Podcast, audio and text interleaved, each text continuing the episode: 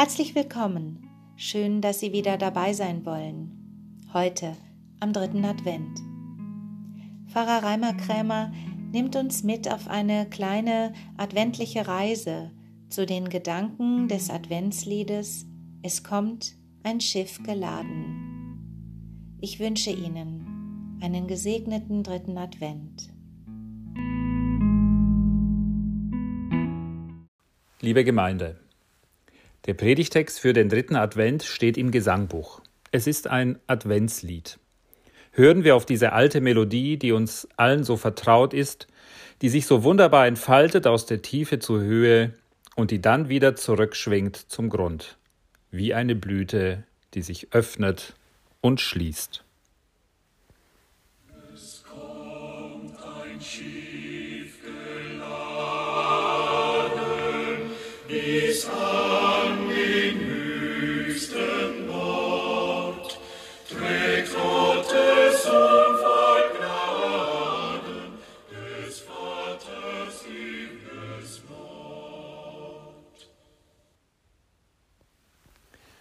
Diese Weise ist uns vertraut vielleicht von Kind an. Aber sie ist uns zugleich auch fremd fremd in unserer Welt, die eine aktive, leistungsbezogene, stets jugendliche und immer moderne Welt ist oder zumindest den Anspruch hat, so zu sein. Vertraut und doch fremd ist diese Melodie, denn es geht von ihr eine große Ruhe aus, obwohl sie ganz bewegt ist. In diesen Tönen verbindet sich eine Art von Erwartung mit einer Gelassenheit, die Frieden und Ruhe ausströmt. Ruhe, Ruhe tut wohl. Wir brauchen sie, wenn wir Menschen bleiben wollen. Wir brauchen sie so nötig wie das tägliche Brot. Denn nur wenn es ruhig ist, wenn wir ruhig sind, können wir richtig hören. Es gibt heute eine Umweltverschmutzung der Seele durch Lärm. Vor lauter Worten, Klängen und Sprüchen hören wir nichts mehr. Vor lauter Unterhaltung und Betrieb vergessen wir, wie das ist zu hören. Kämpfen wir für diese Ruhe, das scheint mir heute eine lohnenswerte Aufgabe zu sein. Jesus hat sie gesucht, diese Ruhe immer wieder. Und jeder braucht sie, der Einzelne, die Gemeinde, die Kirche, diese redselige Kirche, jeder, der Mensch bleiben will. Jeder braucht das Atemholen der Seele, gerade heute, fast am Ende der Advents- und am Beginn der Weihnachtszeit. Jeder braucht diese Ruhe, um hören zu können. Also nehmen wir uns heute einmal diese Zeit versuchen wir ruhig zu sein, um zu hören, was uns dieses Adventslied zu sagen hat.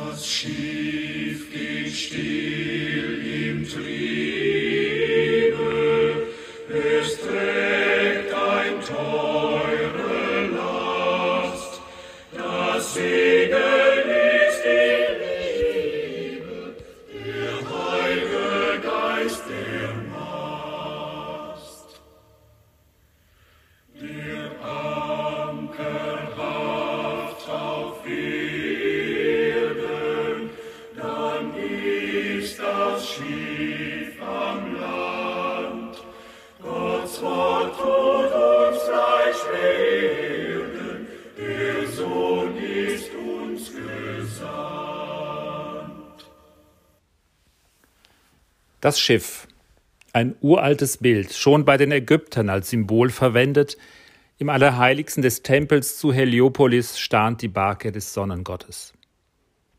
Im 14. Jahrhundert verwendet ein Dichter zum ersten Mal dieses Bild für Maria. Sie ist das Schiff, sie ist es, die des Vaters ewiges Wort trägt. Dieser Vergleich mag vielleicht überraschend sein, aber bleiben wir ein wenig bei dem Bild vom Schiff. Wer schon einmal gesehen hat, wie ein Schiff ankommt, ein Segelschiff, der weiß, am Horizont taucht es auf. Es nähert sich, langsam, lautlos, faszinierend. Freude kommt auf, Erwartung und spannend der Augenblick der Ankunft. Ein Ruck, ein Stoß, der Anker wird ausgeworfen, es ist da. Es ist an Land. Es berührt eine andere Dimension, den Boden, die Erde. Das Schiff berührt das Land und doch gehört es in die Dimension von Wasser, Weite, fernem Horizont. Getrieben ans Land wird das Schiff von einer unsichtbaren Kraft, deren Wirkung deutlich spürbar ist, vom Wind. So ist es auch mit dem Wort Gottes. Auf dieser Welt erklingt es, aber es ist nicht von dieser Welt. Wir nehmen es in den Mund, auch wenn wir dieses Lied hören oder mitlesen, aber es ist nicht unser Wort. Martin Luther konnte sagen, dass es Lieder gebe, die der Heilige Geist gemacht habe. Es war nicht Hochmut, der ihn so reden ließ, es war Demut, Staunen darüber, dass es das gibt. Worte, die Menschen sagen, singen und aufschreiben und die zugleich größer sind als eines Menschen Herz. Und wie mit dem Wort Gottes, so ist es auch mit dem Sohn. Er geht über diese Erde. Er kennt Hunger und Durst, Einsamkeit und Tränen, Angst und verraten werden, wie wir alle auch. Ein Mensch wie wir, die wir hier in Massenheim oder woanders wohnen und doch ganz anders als wir. Fremd. Der Sohn ist nicht von dieser Welt. Er passt nicht in diese Welt, aber er kommt in sie hinein. Für uns. Und Maria ist es, die ihn auf die Welt gebracht hat.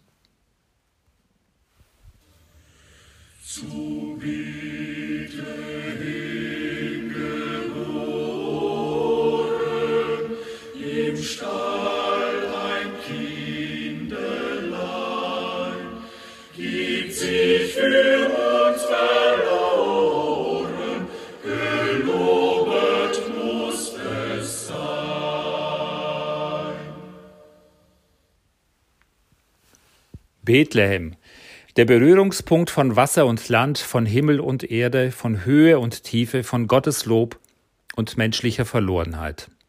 In diesem Lied sind Advent und Weihnachten ganz nah beieinander, ja, ineinander, der Sohn kommt. Dieses alte Lied lädt uns ein, über die Schwelle des Stalls von Bethlehem zu treten und ganz nahe an die Krippe zum Kind zu gehen. Man kann die Krippe auch von einem angenehmen Ort außerhalb des Stalls betrachten. Man kann in seinem Wohnzimmer oder in einer schönen Kirche sitzen und durch das Fenster über den Hinterhof zum Stall schauen. Die Tür steht offen und man sieht Engel, Krippe, Stern, Hirten, Weise, Ochs und Esel und das ganze Weihnachtszubehör. Und man singt schöne Lieder und freut sich am süßen Kind und seiner schönen Mutter ein himmlischer Zustand. Eine ganze Weihnachtsindustrie lebt von dieser Vorstellung und von der Anfälligkeit unserer Seele für dieses weihnachtliche Paradies. Aber wenn man sich aufmacht, hinaus aus dem Wohnzimmer oder der Kirche über den Hinterhof zum Stall geht und über die Schwelle tritt, da ist kein Paradies.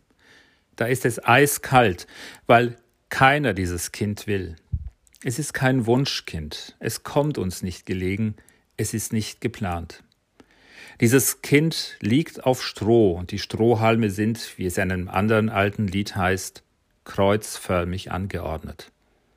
30 Jahre später folgt Golgatha, gibt sich für uns verloren. Hören wir, wie das Lied weitergeht. Und wer dieses Kind mit Freuden umfangen küssen will, muss vorher mit ihm leiden, groß Pein und Marter viel, danach mit ihm auch sterben und geistlich auferstehen, das ewig Leben erben, wie an ihm ist geschehen. Dieses Kind, dieser Mensch, Jesus von Nazareth, der den Weg aus der Höhe in die Tiefe gegangen ist, wartet auf Menschen, die seinen Weg mitgehen. Es ist der Weg des Leidens, des Schmerzes, des Todes mit ihm. Dieses Kind fragt sie und mich, ob wir bereit sind, mit ihm zu gehen, aus der Höhe in die Tiefe. Es ist kein glatter Weg, es ist ein schmaler und steiniger Weg. Die meisten lieben breite und wohlbekannte Wege, auf denen sie mit vielen anderen unterwegs sind. Wir haben darüber nicht zu urteilen, es wird wohl auch so bleiben bis ans Ende der Welt. Aber das Kind, das für alle Menschen gekommen ist und das darauf achten wird, dass kein einziger für ewig verloren geht, dieses Kind sucht Menschen, die mit ihm auf einem schmalen, mühseligen Weg gehen, auf dem Weg der Hingabe und des Opfers. Es sucht Menschen, die nicht zuerst fragen, was bringt das mir, sondern was bringt es dem Menschen neben mir? Es sucht Leute, die nicht zuerst darauf achten, dass sie bekommen, was ihnen zusteht, sondern darauf, ob der Mensch neben ihnen sein Recht bekommt.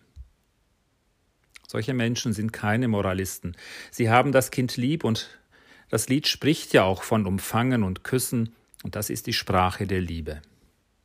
Menschen, die das Kind lieb haben, haben ein weites Herz, einen freien Blick und einen leichten Sinn.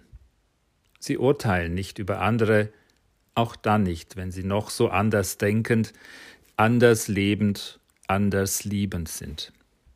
Menschen, die das Kind lieb haben, sind Salz für diese Welt. Salz konserviert und Salz gibt der Speise die Würze. Jesus sucht Menschen, die dieser Welt den Geschmack der Hoffnung geben. Ohne solche Menschen wäre diese Welt schon längst zerfallen und ohne solchen Menschen wird sie untergehen. Und wer jetzt etwas betroffen fragt, ob das alles wirklich so sein muss und ob man so kurz vor Weihnachten unbedingt von Leid und Opfer sprechen muss, der sei auf den Schluss des Liedes verwiesen. Da ist vom ewigen Leben die Rede. Das ist erfülltes Leben, leuchtendes Leben, Leben, das die brennenden Kerzen an diesem Sonntag symbolisieren. Leben, das wirklich lebendig ist, ist immer Leben, das sich verströmt und verschenkt. Es wird dabei nicht ärmer, es wird reicher und weiter.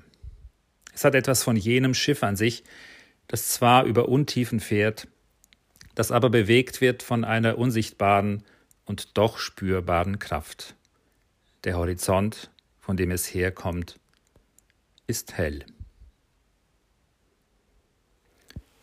Und der Friede Gottes, welcher höher ist als alle Vernunft, bewahre unsere Herzen und Sinne in Jesus Christus. Amen. Lasst uns beten. Treuer Gott, in wenigen Tagen feiern wir Weihnachten, feiern wir, dass dein Sohn die Tür zu dir geöffnet hat. Wir bitten dich heute für die Menschen, die sich vor dem Fest fürchten, weil sie da besonders ihre Einsamkeit spüren, ihre Gebrechen und das, was sie an Schönem verloren haben. Wir bitten dich für sie. Sei ihnen nahe mit deinem Trost, lass ihnen dein Licht leuchten in der Finsternis. Wir bitten dich für die Menschen, die nichts mehr erwarten. Wecke in ihnen die Sehnsucht nach dem, was die Seele braucht. Menschliche Nähe, Liebe, die Gewissheit, sinnvoll zu leben, einen Glauben an dich. Lass ihnen dein Licht leuchten in der Finsternis. Wir bitten dich für die Menschen, die nicht mehr mithalten können mit den anderen, weil sie nicht mehr genug zum Leben haben, keine Arbeit, keine guten Zukunftsaussichten. Entzünde in ihnen die Kraft, dennoch aufrecht zu bleiben, und lass ihnen dein Licht leuchten in der Finsternis. Wir bitten dich für die Jugendlichen in unserem Land. Sie suchen nach Werten, für die es sich lohnt, sich einzusetzen. Bestärke sie darin. Zeige ihnen, was es heißen kann, aufrecht und aufrichtig zu leben. Stärke ihren Glauben an dich und deinen guten Willen für unsere Welt. Lass ihnen dein Licht leuchten in der Finsternis. So sende dein Licht und deine Wahrheit, dass sie uns leiten zu deiner Wohnung. Vater unser im Himmel, geheiligt werde dein Name, dein Reich komme, dein Wille geschehe, wie im Himmel, so auf Erden. Unser tägliches Brot gib uns heute und vergib uns unsere Schuld, wie auch wir vergeben unseren Schuldigern und führe uns nicht in Versuchung, sondern erlöse uns von dem Bösen. Denn dein ist das Reich und die Kraft und die Herrlichkeit in Ewigkeit. Amen. Als Gestärkte können wir andere stärken. Als Beschenkte können wir andere beschenken. Als wache Christen können wir andere wach machen. So geht hin mit dem Segen Gottes in diesen dritten Advent. Der Herr segne euch und behüte euch. Der Herr lasse leuchten sein Angesicht über euch und sei euch gnädig. Der Herr erhebe sein Angesicht auf euch und schenke euch Frieden. Amen.